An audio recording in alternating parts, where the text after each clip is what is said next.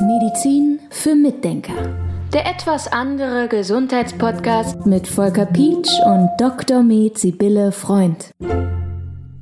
Unser Thema heute, ich nenne es mal Selbstbestimmung in der Überschrift. Ich glaube, das trifft es am besten, ne?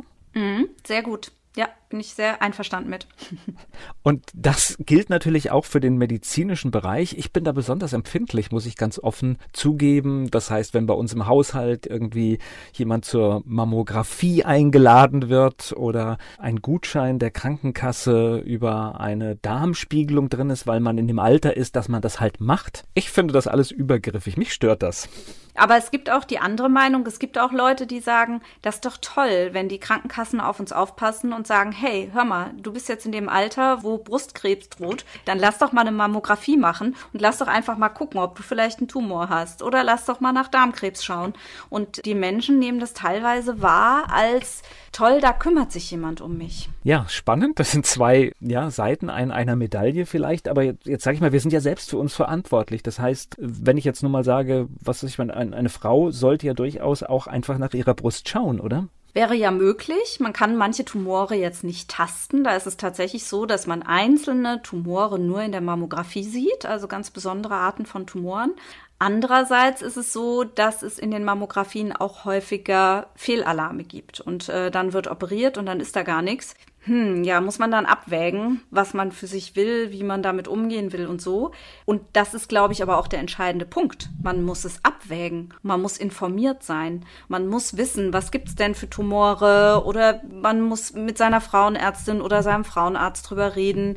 Und die müssen auch wirklich informieren, so dass der Patient auch das Gefühl hat, er hat's verstanden. Also die Patientin in dem Fall natürlich ich denke, wir haben das ja oft auch schon in diesem Podcast immer wieder so am Rand besprochen. Es geht ja auch so ein bisschen, ich muss ja selbst für meine Gesundheit die eigene Verantwortung übernehmen. Das heißt, wie ich mich ernähre, wie ich mit Stress umgehe. Das sind ja all diese Faktoren, die sind für meine Gesundheit entscheidend. Und damit ich gesund bleibe, muss ich ja schon diese Verantwortung übernehmen. Ja, und da sind wir, glaube ich, in der schwierigen Situation. Früher hat man ja immer gedacht, es gibt zu wenig Informationen dafür, dass man gut informiert sein kann. Und heute passiert, glaube ich, genau das Gegenteil. Wir werden überschwemmt mit Informationen, sodass keiner mehr weiß, was richtig ist. Das sehe ich insbesondere bei Leuten, die kleine Kinder haben haben, die ausflippen, wenn die mal eine Erkältung haben und Fieber haben, dann haben die gleich ganz doll Angst, ja. Und das ist ganz gefährlich. Und ich denke, das ist wirklich ein ganz großes Problem unserer Zeit, dass man so eine diffuse Angst hat vor allem, vor bestimmten Sachen, also insbesondere Krankheiten.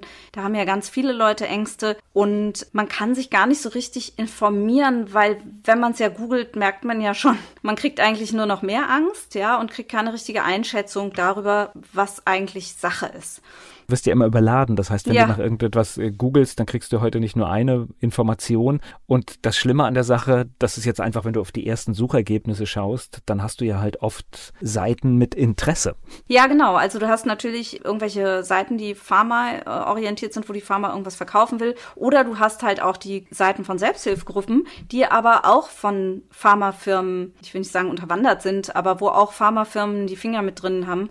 Und das es lohnt sich immer auf die Spendentransparenz zu schauen. Ja, das als Hinweis. Also viele machen die Spenden offen und dann siehst du halt einfach auch, dass oft aus großen Konzernen auch diese Organisationen unterstützt werden.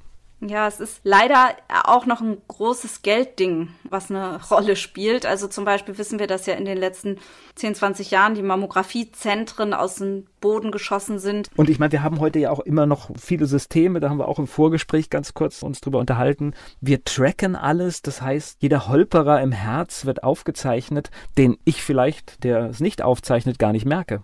Ja, und dann kann es eventuell sein, dass ja die Apple Watch oder so dir sagt, du musst unbedingt mal zum Kardiologen. Das ist ja grundsätzlich nicht falsch, ja. Also ich finde es grundsätzlich eine ganz gute Idee. Aber ich frage mich natürlich als kritischer Mensch, was ist denn mit den Daten? Die werden ja jetzt erstmal, wie ist das, du weißt es vielleicht besser als ich, aber über die Apple Watch gehen die Daten in Verbindung mit meinem Account nach in die USA und wieder zurück, oder?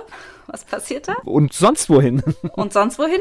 Also ich weiß nicht, wo die Daten hingehen und ich weiß nicht, mit welchen Kaufangeboten oder Risikoabwägungen von Firmen für irgendwelche Preiskalkulationen das dann verbunden wird. Ich finde das ein bisschen gruselig. Ich möchte es zumindest hinterfragen. Das heißt nicht, dass das jetzt nicht, dass das so ist.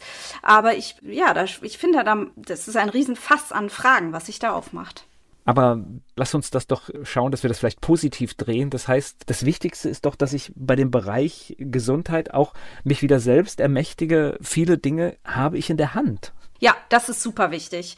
Die eigene Intuition, die ist zum Beispiel schon mal wichtig. Wenn ich das Gefühl habe, irgendwas stimmt mit mir nicht, dass ich dann zu einem Therapeuten gehe, dem ich auch vertrauen kann, der mit mir redet, der mir zuhört. Ich mag noch einen Aspekt reinbringen, dass wenn ich krank werde, wenn irgendetwas gemacht wird, wenn, wenn eine Operation folgt, ich bin ja derjenige, der die Konsequenzen tragen muss. Ja. Und deswegen ist es für mich nochmal so wichtig zu unterstreichen, dass wir uns ja ermächtigen sollen, einfach, dass, dass, dass wir möglichst viel auch selbst wissen und damit umgehen und vielleicht auch eine zweite Meinung einholen. Auch das war schon Thema in diesem Podcast, aber natürlich möglichst vorher so viel, viel wie möglich tun, dass wir gesund bleiben. Ja, genau. Und sich wirklich auch damit beschäftigen mit dem Thema. Ja, wir haben leider viele Patienten, die sich erst mit dem Thema Körper und Gesundheit und psychische Gesundheit beschäftigen, wenn das Kind schon in den Brunnen gefallen ist.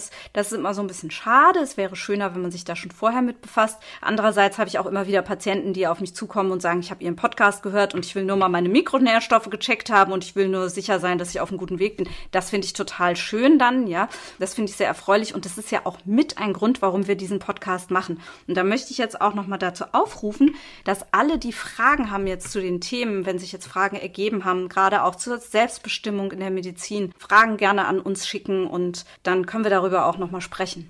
Und wir unterstreichen am Ende dieses Podcasts noch, natürlich ist es toll, dass es viele Mittel gibt und die im Notfall eingesetzt werden können, aber sie sollten halt nicht die Behandlung von vornherein beeinflussen. Aber noch mal ein Wort zum Schluss. Natürlich ist es wichtig, dass wir Medikamente haben, mit denen wir Patienten aus ganz schwierigen Situationen rausholen können. Und es ist wichtig, dass wir in bestimmten Situationen Antibiotika haben und Cortison und was weiß ich nicht. Das ist wichtig und hilfreich. Und es ist natürlich auch wichtig und schön, dass sich Devices entwickeln wie diese Herztracker von Apple. Ja, also dass man das selber auch einschätzen kann, wie es einem damit geht. Aber ich denke, wir sollten auf jeden Fall kritisch bleiben und diese ganzen Sachen immer auch hinterfragen. Medizin für Mitdenker.